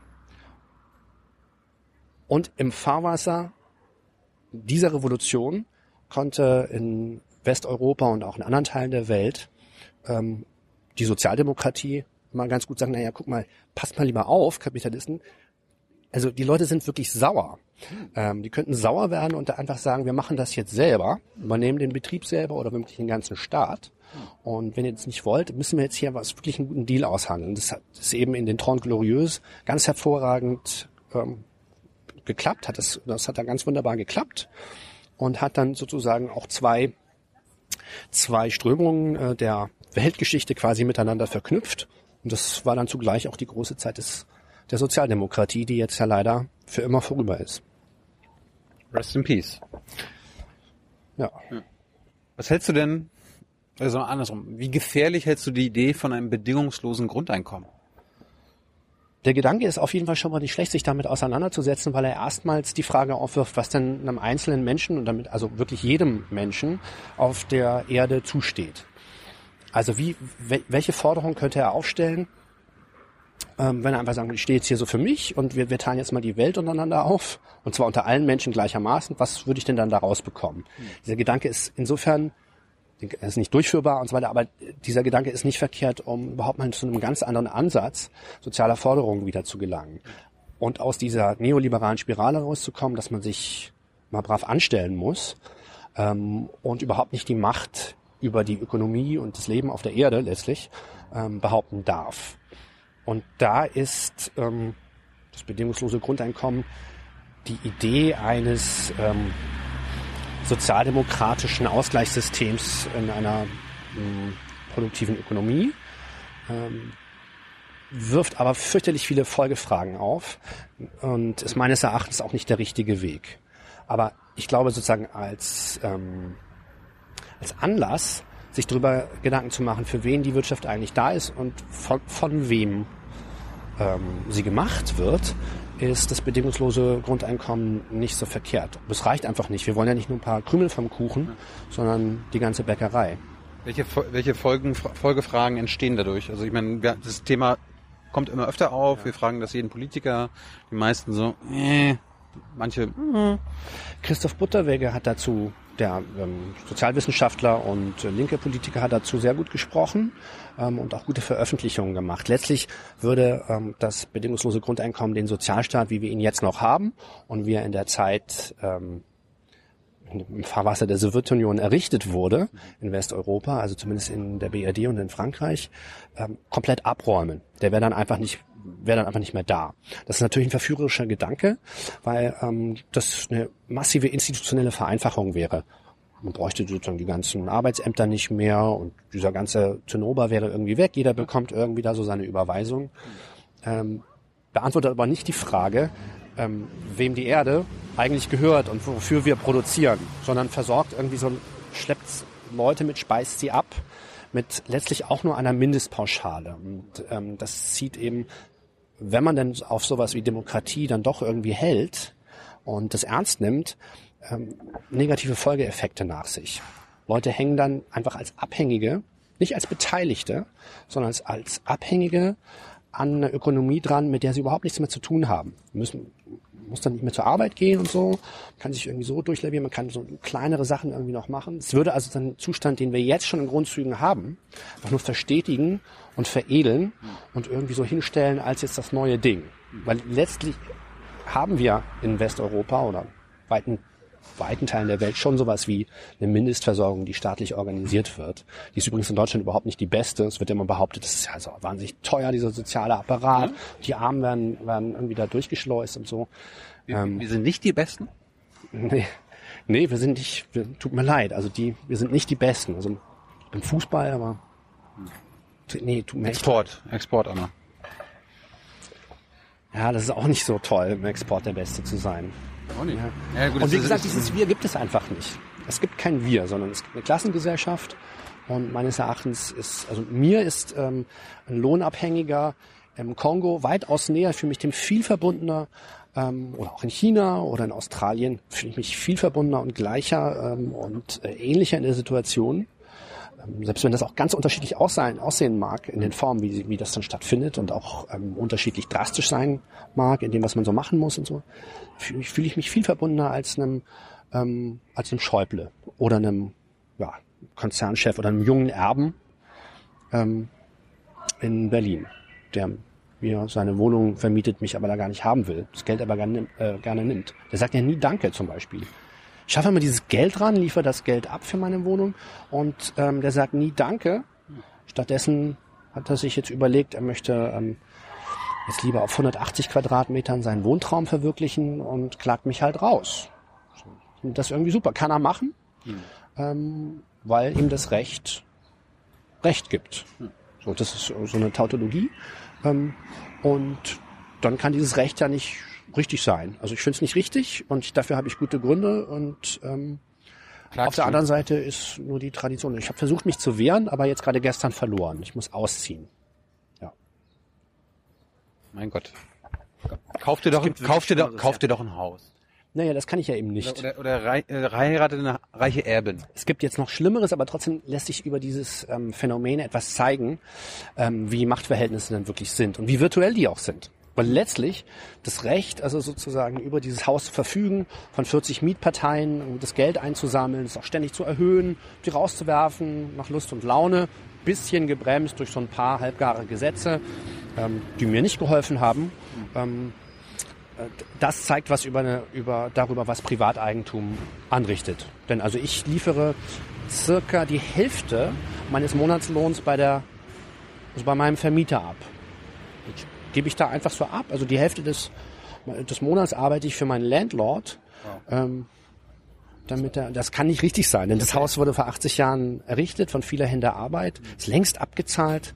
Ähm, es gibt einfach überhaupt keine vernünftige Begründung dafür, warum der so wahnsinnig viel Miete dafür haben muss. Der Markt hat das hergegeben. Ja, genau. Der Mietermarkt. So, auf einmal, genau, das ist der Mietermarkt. Ja, wollen andere einziehen, ich brauch's selber. Mhm. Ähm, genau, aber diesen Markt gibt es halt gar nicht, beziehungsweise diese, diese Idee vom Markt und dieser unsichtbaren Hand, ja, sind halt andere, muss halt, muss halt weichen. Es gibt halt Leute mit mehr Zaster oder ich will hier ran, ähm, hau ab. Ähm, das ist sozusagen die ideologische Grundlegung und die spiegelt sich im Recht wieder. So. In diesem konkreten Fall im Kataster, im Grundbuchamt, da hat er irgendwie einen Eintrag gekauft mit Geld, das er geerbt hat oder irgendwie geschenkt gekriegt hat von seinem Onkel. Und so ist mir im Einzelfall auch egal, sei ihm gegönnt. Ähm, äh, so im Einzelfall, ja, aber insgesamt ist das systematisch eben nicht richtig. So, und dafür gibt's gute Gründe. Spielst du Lotto? Nee, nie. Könnte man ja auch Glück haben und reich werden. ist, finde ich interessant. Also diese Idee vom Tellerwäscher zum Millionär, ähm, sagen, man kämpft sich durch und kann wirklich einen Aufstieg erringen, die mag ja sehr verführerisch sein. Ist auch in Spielfilmen ähm, jetzt toll wiedergegeben. Jetzt fällt mir der Titel gerade nicht ein, so eine Scheiße. Ähm, Hollywood-Film? ja, ein Hollywood-Film. Älter, jünger? Ben Affleck, glaube ich, wo die da so auf Kuba in den 20er Jahren. Accountant oder? Ist Nee. neuerer? Ah, shit, ey. Egal. Auf jeden Fall ist sozusagen in so einem Urzustand ist so ein liberaler Gedanke ja hat was verführerisches. Also ich kann es irgendwie schaffen, ich bringe mich durch, ich mache hier einen Deal, ich mache da was. Äh, Das ist sehr kommunikativ ähm, und geht eben von so einem Wachstum aus. Wirklich, dann wird es allen besser gehen. Jetzt werden wir alle aktiv, tauschen miteinander und so weiter. Ähm, bei relativ stabilen Gesellschaften funktioniert das aber überhaupt nicht und eigentlich funktioniert es im also in einem Grundzustand auch schon überhaupt nicht. Ähm, was war die Frage? Hab ich auch schon wieder vergessen. Ich glaube, wir waren aber mit Lotto spielen. Ach so, ja, genau. Und offenbar scheint diese Triebfeder, also ich kann es hier wirklich, I'm gonna make it und so, das scheint für viele irgendwie total wichtig zu sein. Ähm, und das ist bis zum gewissen Grad auch nachvollziehbar. So. Und glücklicherweise könnte es sein, dass unsere Ökonomie und deren Entwicklungsstand, also der technische Fortschritt es ermöglichen könnte, ähm, viel weniger zu arbeiten und tatsächlich das angestrebte Leben, denn das ist ja die Belohnung, wenn man es geschafft hat, da muss man ja nicht mehr arbeiten gehen, schon recht früh zu bekommen. Und zwar durch Arbeitszeitverkürzung, dadurch ähm, die Produktivitätsgewinne, also das, was hergestellt wird von den Leuten, fair zu verteilen. Und dann ähm, müssen wir uns gar nicht mehr so arg balgen und können den Wettbewerb stark zurückdrängen oder beim Sport noch stattfinden lassen oder bei Hobbys oder in der Kunst. Und dieser Punkt könnte in Teilen der Welt zumindest erreicht sein. Gibt es noch Sinn? Oder Noch ja. Du bist ja kein Fan jetzt, äh, kein wirklicher Fan vom, vom BGE, vom bedingungslosen Grundeinkommen. Was hältst du denn von dieser Idee der Share Economy? das ist dann, das ist toll, wenn dann wirklich alles geteilt wird, aber auch das ist so ein. Ich möchte gerne deinen, deinen Sakko haben. Also äh, kurz mal haben. Ja, kannst du haben. Also das wäre ja, das wäre einfach ein Deal. Ich gebe sie dann einfach. Ähm, Share Economy funktioniert leider nicht so. Share Economy geht davon aus, dass ähm, wir letztlich sozusagen Sachen, die uns, die vorher in unserem, in unserem Besitz befanden, das ist das beste Beispiel das Auto. Man- Also jahrzehntelang der große Traum, dafür gehe ich zur Arbeit, verkaufe meine Arbeitskraft, hänge mich rein, stell mich ans Fließband, ähm, mach Fernsehsendungen, bis der Arzt kommt, ähm, damit ich mir dieses geile Auto irgendwie leisten kann. Dann kann ich damit Freiheit genießen, rumfahren, rumheizen.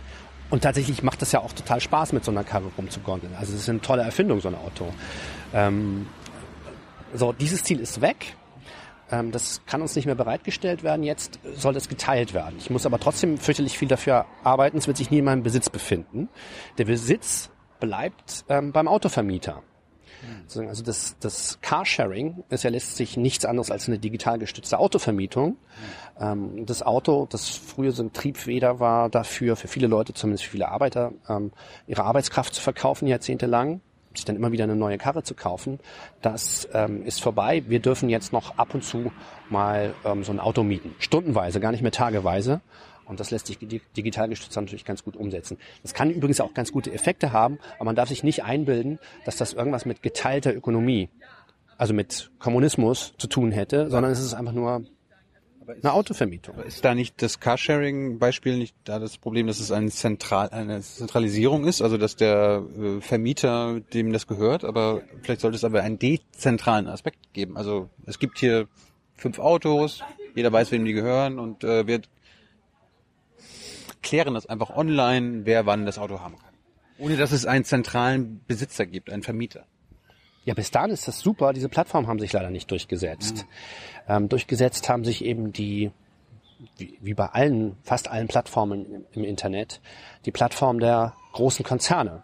Das heißt, in Deutschland sind es, glaube ich, noch gerade Deutsche Bahn und noch so zwei, drei andere, die also dieses Autovermiet, diese Autovermietung betreiben. Ähm, und es hat eben nichts mit ähm, Sharing zu tun. Übrigens hat die Bahn ja auch noch die Mitfahrgelegenheit gekauft und in so total bescheuerte Blablacar-Plattform umgewandelt. Das hat vorher gut geklappt, jetzt funktioniert es nicht mehr gut. Ähm, und das liegt daran, dass es zentralisiert, also monopolisiert wurde, also von einem riesigen Konzern aufgekauft wurde und eigentlich ähm, seines Wesens beraubt wurde. Es ist kein, es hat nichts mehr mit Sharing oder Mitnahme oder wir teilen Sachen zu tun, ähm, sondern der Besitz, das Eigentum wurde zentralisiert und damit auch der Profit. Kommen wir zum Schluss nochmal zu, ich meine, es steht eine Bundestagswahl an. Du bist wahrscheinlich begeistert von allen großen Parteien, oder? Ich bin von gar keiner Partei begeistert, leider. Tut mir leid. Ähm, und ich halte diese Art ähm, der gesellschaftlichen Vereinbarung darüber, wie, was wollen wir machen, auch nicht mehr für die richtige. Das sage ich auch nicht so leichtfertig, da stimmt was nicht. Ähm, und ähm, ich würde, also ich für mich, für meinen Teil habe mich entschieden, wahrscheinlich werde ich nicht zur Wahl gehen. Weil du keine Wahl hast? Oder weil die Falschen zur Wahl stehen? Ja, weil der bürgerliche Staat, der Staat, in dem wir leben, der hat viele, hat ein paar wirklich gute Seiten, das darf man nicht vergessen, muss da wirklich ein bisschen aufpassen, ähm, wie weit man geht. Aber ich glaube, dass dieser Apparat, wie wir ihn vorfinden, mit den Bedürfnissen mit äh, der Leute, auch meine eigene, eigenen und auch viele andere Leute nicht mehr zurechtkommt und das nicht sozusagen, das nicht durch eine Reform lösbar ist, sondern dass ähm, wir uns was anderes überlegen müssen, was besser ist als das. Bitte nicht Schlechteres. Revolution, ja. Schon Revolution, ähm, und ähm, aber in, dem, in der gegenwärtigen Form. Das Blöde ist immer, wenn wir von politischen Konzepten sprechen, dass dann, dass wir dann vollgepumpt sind mit historischen Bildern ähm, und damit kommen wir auch nicht weiter, leider. Trotzdem brauchen wir eine Theorie, also umso mehr brauchen wir Theorie, die wir in der Praxis dann überführen wollen. Ähm, die sollte größer als ein Wahl, reformistisches Wahlprogramm sein, das ohnehin dann nicht umgesetzt werden kann. Denn sozusagen dieser Apparat, diese Art zu wirtschaften, diese Art Politik zu betreiben, diese Art sich gesellschaftlich irgendwie zu vereinbaren, was immer schlechter klappt, produziert gewisse, ähm, da liegt dann auch der Karrieretyp sozusagen wieder drin, produziert gewisse Notwendigkeiten. Und den, die können, die, die können nicht umgangen werden. Das sieht man ja am Scheitern sämtlicher linker Regierungen zum Beispiel. Also Syriza in Griechenland muss als gescheitert bezeichnet werden. Sie können nichts besser machen, ganz im Gegenteil, sie müssen alles immer noch viel schlechter noch schlimmer machen, weil die Welt so eingerichtet ist. Sie müssen da ein paar Grundlagen verändern und das nennt man dann Revolution. Ja. Und die kann man aber leider gut oder schlecht machen, also bitte Vorsicht, bitte gut. Das erklärt aber trotzdem mal, ich meine, du magst den Kapitalismus jetzt nicht so sehr. Es gibt ja auch Großparteien, die jeweils öffentlich sagen, der Kapitalismus ist auch nicht so doll. Die Linkspartei zum Beispiel. Jetzt fragen sich wahrscheinlich viele Zuschauer, warum willst du denn nicht wenigstens die Linkspartei? Das habe ich ja jahrelang auch gemacht. Du warst das. Ich war der, der eine, der die dann noch gewählt hat. Tut mir leid, Warum? hilft nicht. Sarah Warnknecht ist auch hier Marxistin. Ja, warum? Ähm, ja, weil es sozusagen natürlich dann sozusagen äh, dann noch die beste Wahl war in der Zeit, also mir so erschien und äh, der Gedanke ist auch nicht verkehrt und wenn man überhaupt nicht weiß, was man jetzt machen soll und hat dann an dem Wahlsonntag am 24. September irgendwie zu viel Zeit, dann ist das vielleicht auch keine schlechte Idee, aber es gibt dann ja noch andere Leute, die sich da auch anstellen. Es ist eben einfach nicht möglich, ähm, den Gesamt, sozusagen den Gesamtzusammenhang aus einem Parlament noch zu verändern. So. Ja, tut mir leid für diese schlechte Nachricht. Die Gedanken, die man sich machen muss, sind grundlegender und auch die Handlungen, die dem dann folgen werden. So. Hast du irgendwelche Tipps dafür? Ich meine, jetzt viele Zuschauer sind wahrscheinlich jetzt ein bisschen entweder geschockt oder sagen sich so, "Oh, der geht ja gar nicht wählen, das ist ja Böse und Demokratiefeind. Ja, ich tue das ja nicht leichtfertig und ähm, ich gehe auch davon aus, dass am 24. September ein neuer Bundestag gewählt werden wird und dass er seine Arbeit aufnimmt, dass die Koalition aus CDU und SPD fortgesetzt wird oder es eine CDU-grüne Regierung geben wird. Hauptsache Merkel.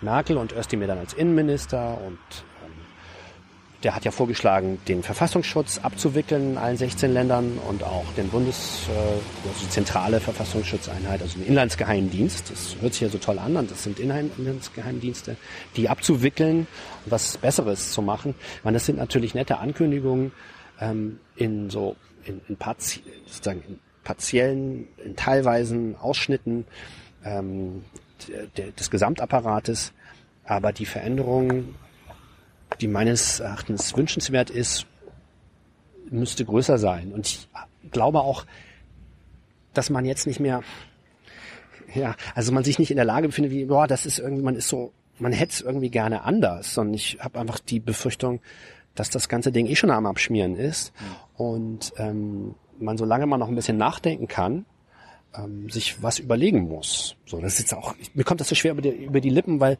ähm, das natürlich, äh, ja, das ist ganz gut, dass es einem schwer über die Lippen kommt. Man muss halt wirklich darüber nachdenken. Man kann ja jetzt nicht einfach irgendwie alles anzünden. Ähm, ja, dann kann man aus dem Urzustand irgendwie alles nochmal neu entwickeln und letztlich auch nur die Entwicklung nachvollziehen, die, bis, die menschheitsgeschichtlich bis hierhin vollzogen wurde, sondern es geht ja um Verbesserungen dann doch. Ja, also irgendwie so, aber sozusagen mit den, Appa mit den Apparaten, Instrumenten, die uns jetzt zur Verfügung stehen, ist das nicht machbar. Ich habe jetzt gerade so überlegt, man, man könnte ja eine Partei neu gründen, also ein, was Neues schaffen, aber es ist ein bisschen so, als ob du selbst an diesen, an diesen Partei, in dieser Parteiendemokratie jetzt auch zweifelst. Ja, ich glaube, es müsste subsidiär sein. Das heißt, dass die Leute sich, dass ich es am besten fände und auch am, für am ähm, funktionabelsten, wenn die Leute sich auf der Ebene, auf der sie einander begegnen, verabreden würden. Das nennt man dann am Ende Rätedemokratie oder Räterepublik. Davon wäre ich Fan, aber es gibt auch andere Konzepte, die sehr interessant sind. Also ich würde jetzt nicht einfach sagen, ähm, sozusagen so einfach so wie so traditionell in die Schlacht ziehen. Also es ist auch nicht verkehrt, das zu machen. Man hält sich an ein paar Sachen fest und dafür streitet man und so. Das ist nicht verkehrt. Ähm, und wie gesagt, ein paar Sachen habe ich ja genannt. Es gibt eine tolle Geschichte. Ähm, es gibt aber auch eine tolle liberale Geschichte im 19. Jahrhundert. Das war auch ein großer Fortschritt. Der Fortschritt des frühen 20. Jahrhunderts war dann eben sozusagen der Versuch eines einer einer sozialen Revolution. Ähm, so, ja, aber sozusagen so das, was zu entwickeln wäre, ähm, das ähm, gibt's noch nicht. Ja, und es muss besser sein als das Bestehende, sonst ergibt es keinen Sinn. Ähm, wir haben da mit dem Haus Bartleby ein Angebot formuliert, nämlich Kapitalismus vor Gericht zu stellen ähm, und das Kapitalismustribunal organisiert mit vielen Wiss Wissenschaftlerinnen aus aller Welt, ähm, haben dafür eine Plattform im Internet programmiert, in der Leute Anklage erheben konnten, um überhaupt mal festzustellen, was also aus Sicht der Wissenschaft und aus, ähm, also aus der Erfahrung der einzelnen Leute in dieser Ökonomie feststellbar ist. Ja, also weil man kann ja viel erzählen, ja, es müsste irgendwie gerechter sein, es müsste irgendwie toller sein, es müsste irgendwie die Natur nicht so fertig machen und so. Ähm, letztlich müssen ja aber wir, also die Leute irgendwie zur Arbeit gehen oder das Zeug irgendwie machen und sich darin organisieren und da mal wirklich festzustellen, was da für Nachrichten kommen und für Anklagen dann, äh, war dann höchst interessant. Wir haben alle der in dem kurzen Anklagezeitraum von zwei Monaten aus äh, ganz Europa, ähm, teils auch weltweit, ähm, Anklagen bekommen, über 400 und die dann alle im zentralen Gerichtsgebäude in Wien ähm, verhandelt mit fairer Rede und Gegenrede und ähm, unter richterlicher, juristischer äh, Moderation unter anderem von Wolfgang Neskowitsch, also dem früheren ähm, Richter am Bundesgerichtshof. War auch schon bei Jung Naiv. Wird gerade eingefahren. Aber Ja. Ernst Bloch-Fan wie ich. Ah. Toller Typ. Und was hältst du von diesem Schweizer Modell? Also, dass die Regierungen, die Parlamente nicht mehr so wichtig sind und wir ständig alle zwei Wochen äh, direkt wählen?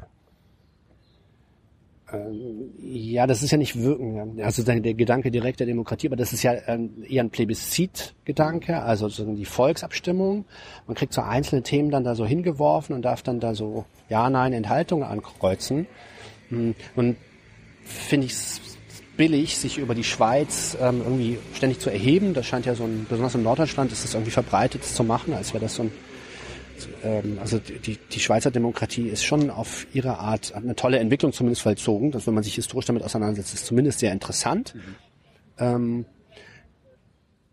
so, ich würde einfach ein Rätesystem bevorzugen. Das bedeutet, dass man sich in äh, den Vierteln, in den Städten, ähm, in den Betrieben, in den, auch in den Universitäten, Schulen durch Räte verabredet. Das heißt, dass man sich dort äh, zusammensetzt und dort quasi wie so Kleinparlamente bildet und äh, miteinander verabredet. Zur Not auch dann wieder durch Abstimmung, aber erstmal ähm, müsste man es eigentlich so versuchen, dass wirklich alle daran beteiligt sind und sich irgendwie damit arrangieren können.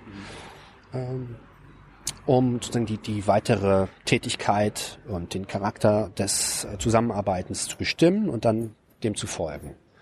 Ähm, ja. Gab's das schon mal in, in der Historie? Es gab die Münchner Räterepublik, die da so als schillerndes Beispiel genannt wird. Ähm, damit kann man sich mal auseinandersetzen. Ist ja offensichtlich gescheitert. Ist gescheitert und zwar, äh, weil das natürlich ähm, einem zentralen Machtapparat nicht gefällt, wenn Leute sich auf in einem Rätesystem einfach selber miteinander verabreden ähm, und dann entsprechend Truppen schicken, ähm, die das Ganze beenden. Und so geschah es auch dort. Gut, ein, weil du schon Macron angesprochen hast, muss ich noch einmal einen, einen Namen ins Spiel bringen zum Schluss. Jeremy Corbyn. Findest du den denn wenigstens ganz in Ordnung? Ja, also auf jeden Fall redlich, ähm, was er da versucht ähm, in Großbritannien und offenbar scheint er ja tatsächlich ähm, eine Abkehr vom neoliberalen System zu wollen und also eine Beendigung der neoliberalen Epoche. Ist natürlich als Vertreter des zentralen britischen ähm, Staats- und Machtapparates, wenn er denn gewählt wird, dann wird er dann auch nicht in der Lage sein, wirklich ähm, Eigentumsverhältnisse zum Beispiel zu verändern. Aber er wird zum Beispiel in der Lage sein, dann ein bisschen mehr für die armen Leute rauszurücken und die Profite ein bisschen besser zu verteilen, also die Instrumente, die dann zur Verfügung stehen. Zu einer wirklich, also eine wirkliche Ermächtigung der Leute ist eben nicht durch eine Wahl möglich. Also das können nur die Leute selber machen und ähm, am besten ist, wenn sie es gut machen. Also sozusagen, das ist schon ein, heikl, ein heikles Moment. Ähm, so eine Übergangsweise ist vielleicht sozusagen, ja, man steckt dann da mal so drin, ja, das ist das, was uns so, das ist wie so ein Fernsehapparat. Also jetzt kann ich irgendwie so auf Kanal 1 kriege ich Corbyn, auf Kanal 2 kriege ich weiter Th- Theresa May, auf Kanal 3 muss ich den Trump schon wieder angucken, auf 4 Merkel, die jetzt irgendwie zum Licht der Zivilisation ausgerufen wird, obwohl die kein bisschen besser ist als die genannten. Führerin der freien Welt. Also Ja, reiß dich ja, mal und- zusammen. Ja, tut mir leid, dass ich das überhaupt nicht so sehen kann und das auch begründen kann, warum das nicht so ist. Nee, brauchst du nicht. Ähm, und das eigentlich für wirklich auch irgendwie gespenstisch falsch halte. Also jetzt die deutsche Bundeskanzlerin irgendwie als ähm, als sozusagen Führerin der westlich aufgeklärten, zivilisierten Welt zu betrachten. Das ist einfach nicht der Fall und das ist grundfalsch. Es dient nur sozusagen diesem neuen deutschen Imperialismus, den ich vorhin mal versucht habe, ein bisschen zu beschreiben. Kann auch ein anderes Wort dafür für nehmen, wenn man, wenn einen das irgendwie, wenn einen, wenn einen das stresst, irgendwie mit solchen Begriffen konfrontiert zu sein. Ähm, seppt dann da so durch und äh, der Fernseher wird aber nie ein anderer. Aber es muss irgendwie so. Ich kann Politik nur konsumieren dass die einzige Lösung ist, es irgendwie besser zu machen, aber nicht zu glauben, dass man jetzt in, in jeder Sekunde ähm, ohne Vermittlungssysteme auskommt, also ohne ein paar Regeln. So, das ist dann auch so ein linker anarchistischer Fehlschluss, der sehr verbreitet war, scheint sich aber langsam aufzulösen. Irgendeine Form von Vereinbarung brauchen wir und auch eine Gewaltenteilung übrigens, die in Europa ja quasi verschütt gegangen ist mit der EU. Also das Europäische Parlament hat überhaupt gar keine Möglichkeiten, irgendwas zu verändern. Treffen sich so, werden dafür auch ganz gut bezahlt. Solleborn macht das ja ganz gut, macht seinen Spaß draus. ist auch noch das Beste, was man draus machen kann hat einfach überhaupt keinen Sinn. Das Ganze wird äh, von der Kommission geleitet. Die Justiz ist europaweit auch äh, relativ äh, erbärmlich, hat aber auch mit dem Euro so, hat auch ein paar Vorteile. Es ist ja dann immer doch so und so. Wenn man versucht, differenziert zu argumentieren, braucht man wahnsinnig viel Zeit. Ähm, grundsätzlich aber kann man sich mal so an dem Gedanken TTIP kennt irgendwie jeder, ähm, was das so ist. Ähm, das, ist toll. Festhalten, das ist ganz toll. Das privatisiert quasi die Justiz. Ähm, und ist auch wieder der nächste Schritt ähm, in der neoliberalen Epoche und sozusagen die Gewaltenteilung dann auch noch äh, platt zu machen. Das ist, das ist, kein Problem. Jetzt hast du wirklich letzte Frage. Liebe Hörer, hier sind Thilo und Tyler. Jung und naiv gibt es ja nur durch eure Unterstützung. Hier gibt's keine Werbung, höchstens für uns selbst. Aber wie ihr uns unterstützen könnt oder sogar Produzenten werdet, erfahrt ihr in der Podcast-Beschreibung. Zum Beispiel per PayPal oder Überweisung. Und jetzt geht's weiter. Hast jetzt so oft Neoliberalismus gesagt. Wann endet der? Ich, meine, das, ich, ich habe in der Schule mal gelernt, Revolutionen sind immer nur eine Frage der Zeit. Auch irgendwann in unserem Land. Ob jetzt, wir wissen nicht, ob wir es erleben werden, aber glaubst du, dass sich, dass sich das irgendwann beendet? Hm, also ideologisch ist er quasi schon kräftig am Bröckeln und geradezu beendet. Also niemand glaubt das noch, was der der Neoliberalismus und seine führenden Vertreterinnen so behaupten. Ja, aber du hast ja gerade gesagt, TTIP und so weiter, jetzt Privatisierung der Justiz, also jetzt haben wir doch ein in den Machtverhältnissen ist es noch da. Ja. Also in, es findet weiterhin seinen verschärften und sich weiter zuspitzenden Ausdruck in den Eigentumsverhältnissen und in der Art und Weise, wie die Gewinne dessen, was wir alles produzieren, verteilt werden. Das spitzt sich also, schafft sich also an der Stelle weiter zu, obwohl überhaupt niemand mehr dran glaubt. Und auch die Vertreter äh, der Wissenschaft, es gab tatsächlich ein paar wissenschaftliche Vertreter des Neoliberalismus, glaubt man gar nicht bei so einer Schwachsinnstheorie, aber sozusagen die, die, die glauben alle nicht mehr dran. Die können es auch nicht mehr, die werden entweder sehr schnell wütend oder vermeiden die Diskussion. Das heißt, das System, ähm, das uns so aufgetischt wurde und dass wir, dass viele Leute auch gerne mitgegangen sind, halt glaubwürdig, der Aufbruch und jetzt werden passieren irgendwie tolle Sachen, dadurch endlich mal Dynamik, ja, ähm, das ähm, funktioniert Meines Erachtens nicht mehr. Es gibt da eigentlich niemanden, der daran glaubt. Es gibt niemanden mehr, der das glaubhaft durchargumentieren kann seit dem Kapitalismus-Kollaps von 2007 Folgejahre. Also was so dann im Gedächtnis geblieben ist. Verzeihung, ähm, mit ähm, den Bildern, die es dann so von Goldman Sachs und so ähm, gab aus den USA, das steckt aber viel mehr dahinter, als dass da so drei Banken irgendwie pleite gemacht haben und irgendwie Leute dann sauer waren und so, sondern das ist ein ganzes, ganze Systematik die da ideologisch pleite gegangen ist. Aber wann, wann hört's auf? Ja, wenn also, wir wann überwinden die Menschen das? Ja, wenn wir es beenden und ich glaube, ähm, wir sind kurz davor und wir müssen das auch tun, weil das Ding einfach Schrott ist. Es macht uns bekloppt, es macht uns ärmer, ähm, es geht schlecht mit dem globalen Süden um, wie jetzt gesehen bei dem Schäuble-Afrika-Deal und so. Das ist einfach, also das Griechenland-Prinzip auf dem afrikanischen Kontinent fortgesetzt werden soll. Ähm, es geht schlecht mit Einwanderern um, weist den seltsamen, seltsamen, seltsamen Status zu. Ähm, ist auch in Berlin häufig sichtbar. Also es gibt Expats und Flüchtlinge, aber irgendwie sind doch alle unterwegs. Also für mich sind einfach da auch, auch da alle Menschen gleich und auch gleich vor dem Gesetz und so weiter. Auch das ist ein neoliberales Phänomen, kommt da zumindest in dem Gefüge mit, gibt aber so, äh, gibt aber noch schärfere Ideologien die in, in, in dem Zusammenhang. Ähm, so, all das ist Neoliberalismus und niemand glaubt mehr dran. Hm. Wird aber weiter so fortgesetzt. Das heißt, womit wir jetzt schon konfrontiert sind, ist ähm, ziemlich direkte Machtausübung. Und es steht jetzt zu befürchten, dass diese Machtausübung immer schlimmer wird und immer militärische Züge äh, annimmt, ähm, was ja tagtäglich zu beobachten ist. Also der heute ähm, hat gerade der Bundestag oder will beschließen ähm, eine neue Überwa ein neues Überwachungsgesetz, das jetzt also auf Mess Messenger-Apps und so weiter du- durchsetzen kann. Am Südkreuz Bahnhof in Berlin können Leute sich inzwischen gegen 25 Euro ähm, ein Einkaufsgutscheine freiwillig ähm, so, so einem Kontrollsystem-Test unterziehen. Also das Kontrollsystem späht dann aber alles aus. Also und zwar automatisiert, ob sie irgendwie mal eine Straftat gemacht haben, ob sie irgendwie unter Terrorverdacht stehen.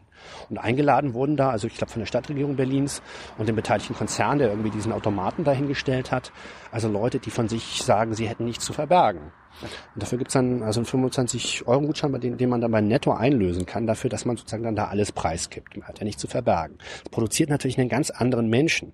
Und ich meine das jetzt nicht im Orwellschen Sinne, aber sozusagen, wenn wir alle noch Leute sein wollen, die nichts mehr zu verbergen haben, dann sind wir dann tatsächlich von solchen Visionen nicht so weit weg. Das heißt nicht, dass das jetzt schon so realisiert wäre, aber trotzdem sind wir also so in einer dermaßen Geschwindigkeit weiterhin auf, den, auf dem Weg zu solchen Sachen, dass also auch Hysterie angebracht ist und kann auch wirklich verrückt werden und durchdrehen äh, bei solchen Sachen. Weswegen ich auch mal, es gibt so eine Tendenz in der bürgerlichen Presse, irgendwie dann so, ähm, so zu psychologisieren, Leute auf irgendwie Probleme körperlicher Art, psychischer Art und so weiter zu reduzieren. Das kann auch nicht richtig sein. Also das Problem an Trump ist nicht, dass es ein eitler alter Sack ist. Es gibt viele. Und der da drüben. Eitler alter Sack. Ja? Also das, das ist aber nicht das Problem. Ähm, Das Problem ist halt eben, was der macht, was der findet und im Übrigen auch, dass er sich gar nicht so groß von Obama unterscheidet. Dass wir weiterhin auf diesen Medienapparat aufspringen. Und ich finde Obama auch fantastisch viel sympathischer. Der federnde Gang. Er sieht gut Der war aus. toller Typ. cool. Er war super cool und man würde am liebsten irgendwie mit, dem mit dem in Urlaub fahren. Der ist irgendwie toll. Also kann ich ja nicht von der Hand weisen, aber das ist eben für, also eigentlich für die Popmusik oder irgendwie für andere Sachen da. Oder irgendwie für Sportfans oder so. Ähm, real unterscheidet sich die Politik kaum. Es gab die Mauer zu Mexiko schon vorher. Mehr oder weniger Zaun. Ähm, den will jetzt Trump tragischerweise, schlimmerweise tatsächlich erweitern und so weiter und so weiter. Also so kann man irgendwie die Sachen untersuchen. Ähm, letztlich haben wir es mit einem Verwaltungsapparat zu tun in allen möglichen Ländern, die uns als Freiheit und Demokratie präsentiert werden und die auch ähm, eine tolle Zeit hatten und für viele Leute auch weiterhin irgendwie so ganz brauchbar sind. Das will ich gar nicht abstreiten. Es ist nicht so, dass das, dass jetzt mal alles schlecht wäre, aber ganz vieles ist eben so grauenhaft schlecht, ohne Aussicht auf Besserung durch das System selbst, Das ist das Kind zum Wein gebracht. es tut mir leid, aber das weint ja, jetzt nicht wegen des Systems, sondern weil Doch, doch, bestimmt. weil es denn was nicht Die Mutti hat ihm gesagt, der, der redet hier gerade über die Krise des Systems und hat angefangen zu Ja. Genau. Also und es geht auch nicht um Hippie-Träume, ne? Also den einen Lolli nicht gekriegt und so, jetzt bin ich sauer, ähm, darum geht's nicht. Ja. Anselm, bevor du uns hier noch weiter Angst machst, und unsere Nee. Zuschauer äh, weiter verstörst, hören wir mal lieber auf. Wir haben eh schon viel länger gemacht, als wir wollten. Noch irgendwelche letzten Worte? Vielleicht, vielleicht, vielleicht eine Aufforderung an die Zuschauer oder so weiter? Kann man, kann man eurem Zentrum, kann man da Mitglied werden? Ja, werden Sie Lobbyistin beim Haus Bartleby oder aber machen Sie es einfach besser. Also jeder kann ja auch ein Haus Bartleby gründen. ja, ne? Nee, ich finde, dass Sie ist irgendwie, also muss ich duzen. Nicht duzen. Ähm, mach- mach's gut. Und also am 8. 9. Juli in Hamburg. Also ich weiß nicht, ob die Sendung davor kommt, aber da treffen wir uns ja. Äh, Wir haben so eine blaue Zone dahingestellt und da wollen wir schon mal drüber reden. Ist das dieses G20-Gefängnis oder? Nee. Daneben. Nee, das ist irgendwie ganz in der Nähe. Da gehen wir nicht hin. Das ist ja klar. Anselm, Dankeschön. Auf den Gipfel. Das war's. Bye bye. Ciao.